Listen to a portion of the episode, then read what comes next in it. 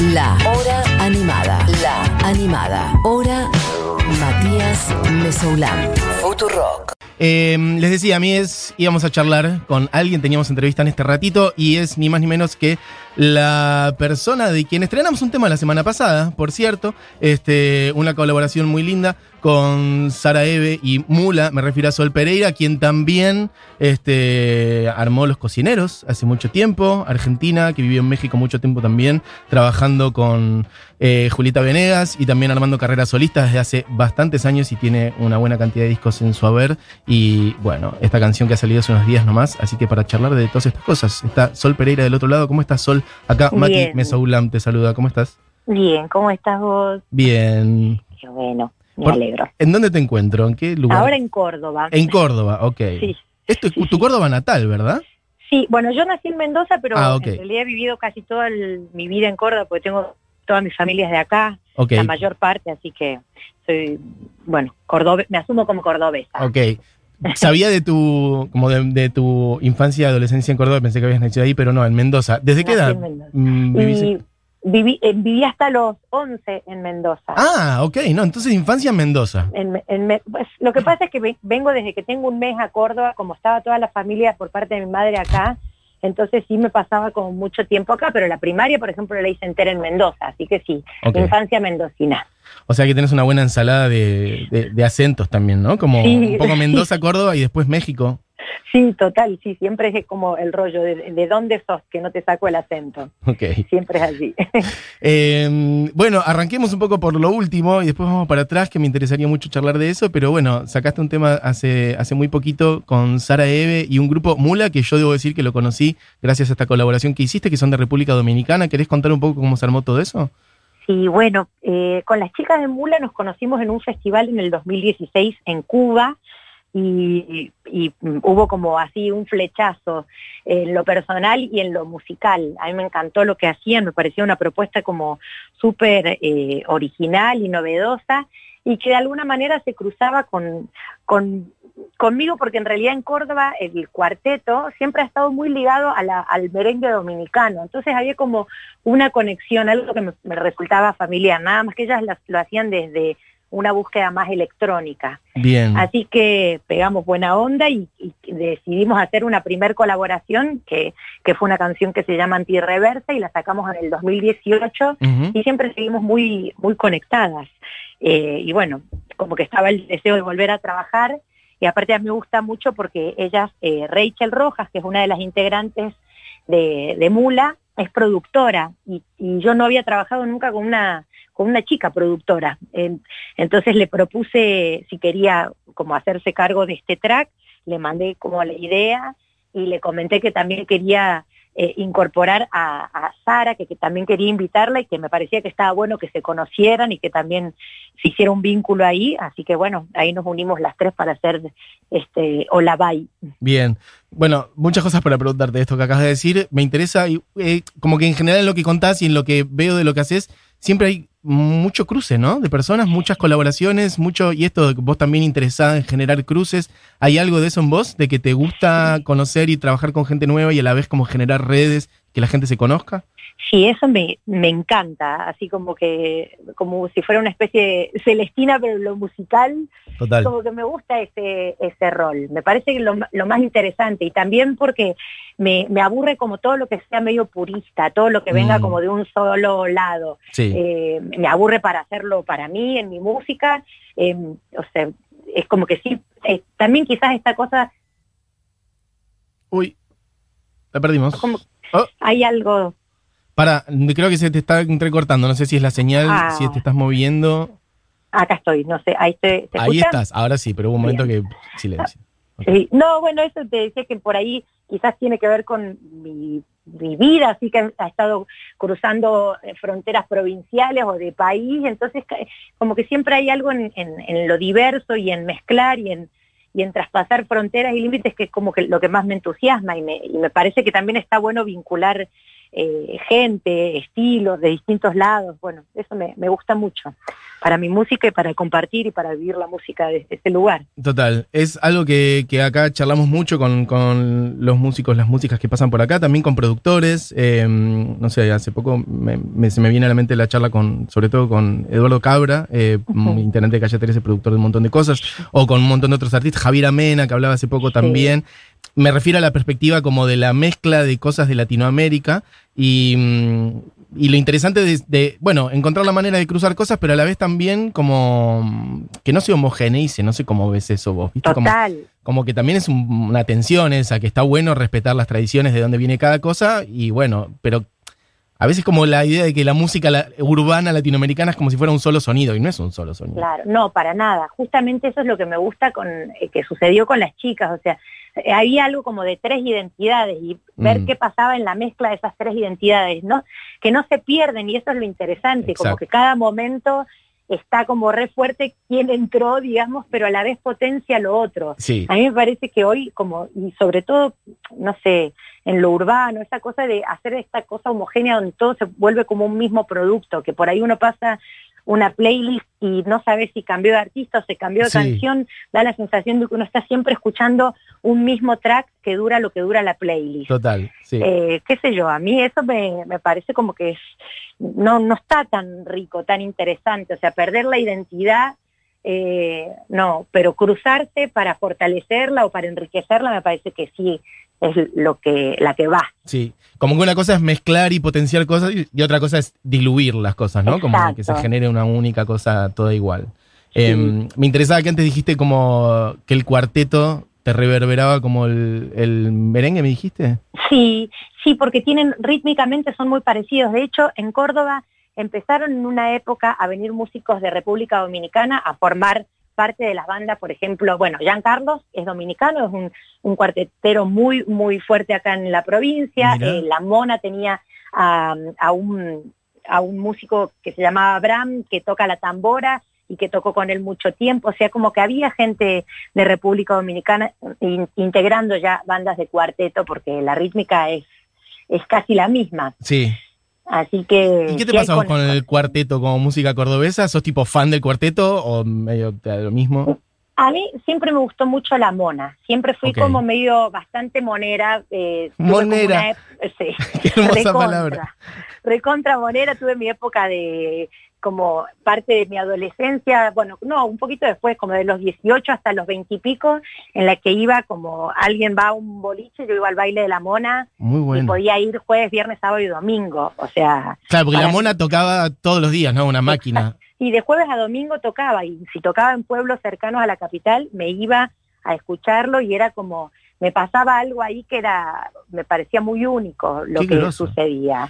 O sea que sí tengo como una cosa, eh, he tenido como una cosa muy fuerte, me gustan las canciones, eh, como que me identifica algo, me, me, hace, me gusta, ¿no? Sí me atraviesa bastante eh, la música de la mona. No sé si todo el cuarteto en general. Ah, ok. Te iba a decir, porque qué fuerte eso también siendo que, mm, bueno, hasta los 11 estabas en Mendoza, es como que ah, no es que en tu infancia sonaba cuarteto en tu casa cuando te, No. eras niña, y sin embargo... No, no, no, incluso en mi familia no son como, no, no hay, no es como familia recuartetera. A mí me pasó, pero me pasó, te digo, o sea, eh, con la mona.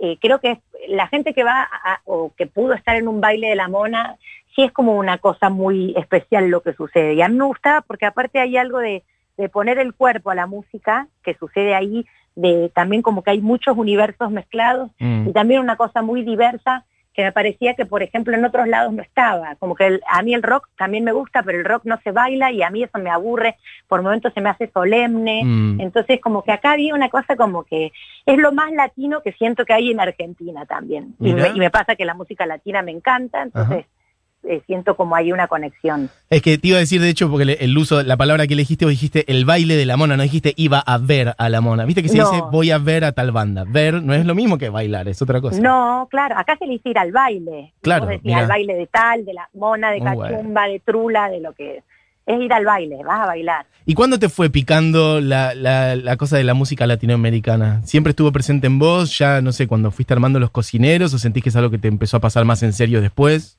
No, de chica eso, porque también eh, como mi infancia Mendoza de alguna manera tiene más conexión con Chile que con Buenos Aires, por ejemplo. sí. Entonces, eh, había una cosa en, en mi casa de escuchar, eh, por ejemplo, rock u otro tipo de música que se escuchaba más acá, pero Chile siempre tuvo, se dejó permear más de alguna forma por la música latinoamericana. Eh, y a mí me llegaba un montón de información de ahí, del otro lado de la cordillera. Entonces por ahí escuchaba música eh, que tenía que ver con folclore de distintas partes de Latinoamérica que, me, que venían por esa vía y me encantaban. Entonces yo creo que viene un poco por ahí. Y después es como que la vida me fue ju- juntando con, con personas con inquietudes muy similares, muy melómanas, con Mara y con Alfonso, que fue con quienes hicimos los cocineros y también les pasaba un poco que les encantaba como la música y el folclore latinoamericano y empezamos co- a indagar y a, y a ir por ahí.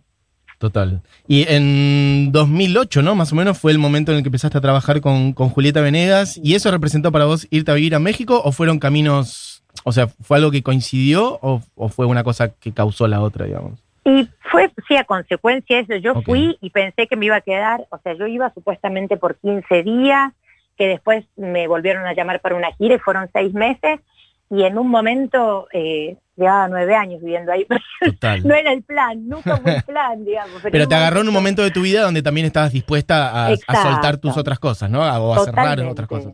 Sí, porque se estaba cerrando un proceso con los cocineros, yo empezaba a tener una serie de canciones que no entraban en los cocineros y que necesitaban un lugar, entonces como que sentí cuando vi que me iba a quedar allá, dije, me fui con la promesa de, bueno, me sumo a este barco de, de tocar en un proyecto que no sea propio, eh, que era la primera vez que lo hacía, con la condición de que en paralelo eh, empiece a desarrollar esas canciones en algo. Y entonces como que al mismo tiempo empecé con mi con mi proyecto solista y así saqué como terminaba de gira con Julieta y salía de gira con conmigo con Sol digamos entonces era Conmigo. como- conmigo misma sí Este, quien dice todo esto es Sol Pereira, este, que, bueno, esto está sacando material nuevo. Te quería preguntar, bueno, y por esos años en México, por ejemplo, ¿qué, qué representaron para vos? ¿Qué cosas absorbiste que, que por ahí no estaban acá? De música, de sabores, de colores, de gente, de, no sé, de naturaleza.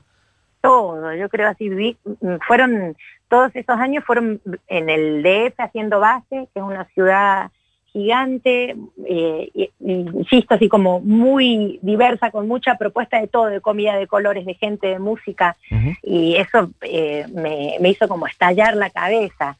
Yo había ido a México mucho, de muy chica, haciendo teatro, como a los 20 años, y ya me había volado la cabeza, pero volví en otro momento en el que también fue como, y aparte estar con mi proyecto que iba como cursando un camino más underground y con Julieta que iba por el mainstream, entonces era como eh, bajar de un tipo de escenario, subirme a otro y estar como todo el tiempo con ese ejercicio.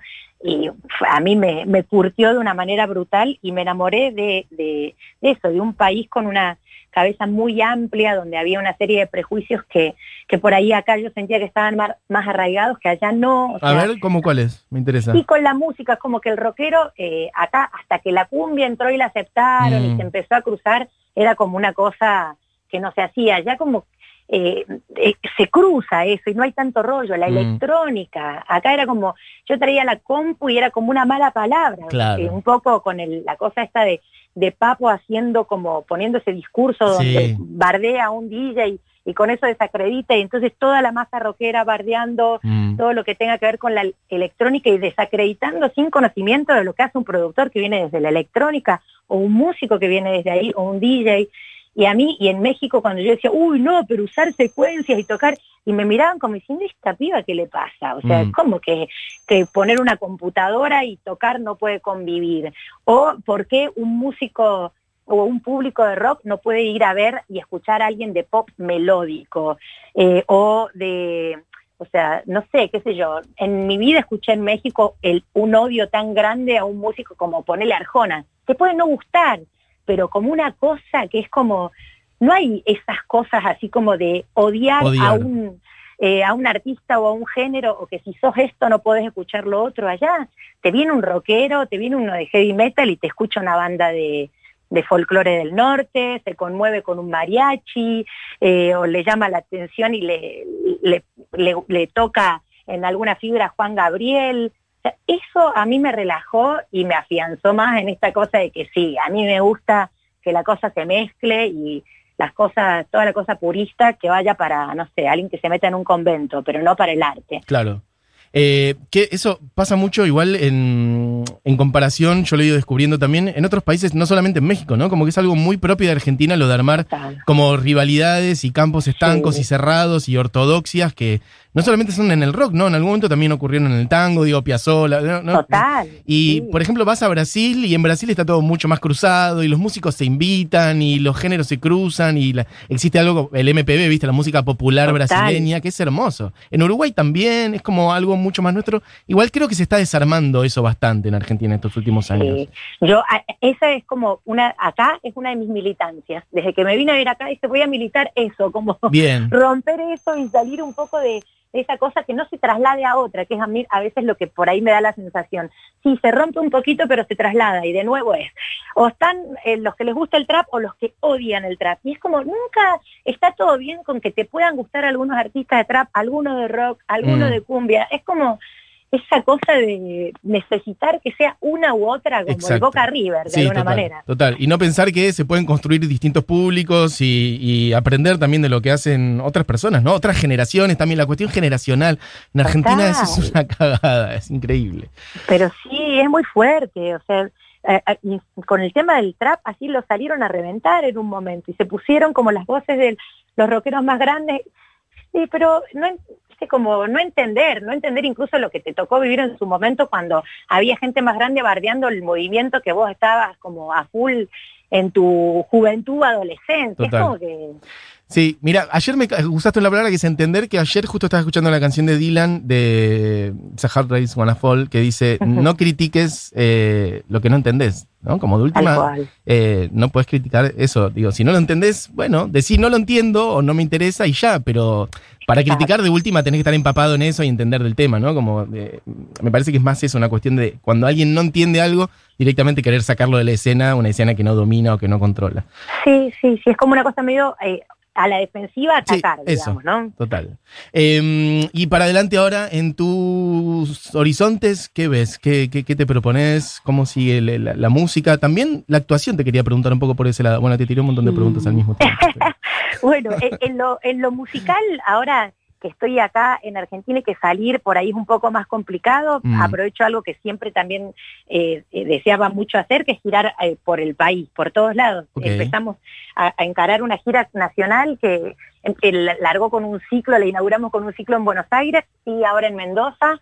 El, a fin de septiembre que vamos a estar tocando, pero voy a ir para Córdoba, eh, Salta, Jujuy, Corrientes, eh, Paraná, bueno, como que la idea es ir para todas las provincias donde se pueda, que eso es algo que a mí siempre me, me ha entusiasmado, Bien. incluso llegar por ahí no solo las capitales, sino esos lugares donde no suele llegar nadie. Así que gira, música nueva y con el teatro ahí un poquito por ahora en stand-by porque porque estoy muy metida en, el, en Mm. la música, entonces por ahí me cuesta darle el tiempo, pero sí que voy a volver. Pero sí es algo que estuvo presente siempre en tu vida, ¿no? La actuación, Sí. incluso desde chica, entiendo. Sí, sí, desde a- a- empecé con las dos cosas como a los 10 años y el teatro, de hecho la primera vez que fui a, Mes- a México fue con un grupo de teatro independiente que tuvimos que armamos al cuando yo tenía 16 con gente de la escuela y, y ya empezamos a viajar y a, y a laburar fuerte con eso, es como mi otra gran pasión y cuando no pude estar cerca de la actuación, em- eh, estuve más cerca desde el lado de la dramaturgia y después dije, bueno, a veces uno tiene que saber frenar, dejar en stand-by algunas cosas, y, pero estoy segura que en algún momento lo voy a retomar. Disfruto de ver teatro ahora. Qué bien. Bueno, Sol, eh, gracias por pasar por acá este ratito y bueno, ya te digo que estás invitada otro día a venir acá al piso cuando estemos un poco más acomodados también con la pandemia y te iremos a ver cuando haya shows y demás. Y mm, bueno, Bueno, eso, gracias encantada. Gracias a vos por, por la nota y pronto nos vemos entonces. Sí, así será. Y mm, bueno, escuchamos ahora, lo, lo dicho también, esperamos cuando haya música nueva más. Por lo pronto ahora Dale. escuchamos este el tema nuevo que has sacado con, con Sara Eve y con Mula, que nos encantó. Te mando un beso grande. Muchísimas gracias. Besote grande para ustedes por, Por ahí. favor, beso grande. Bueno, pasaba Sol Pereira en este ratito en la hora animada.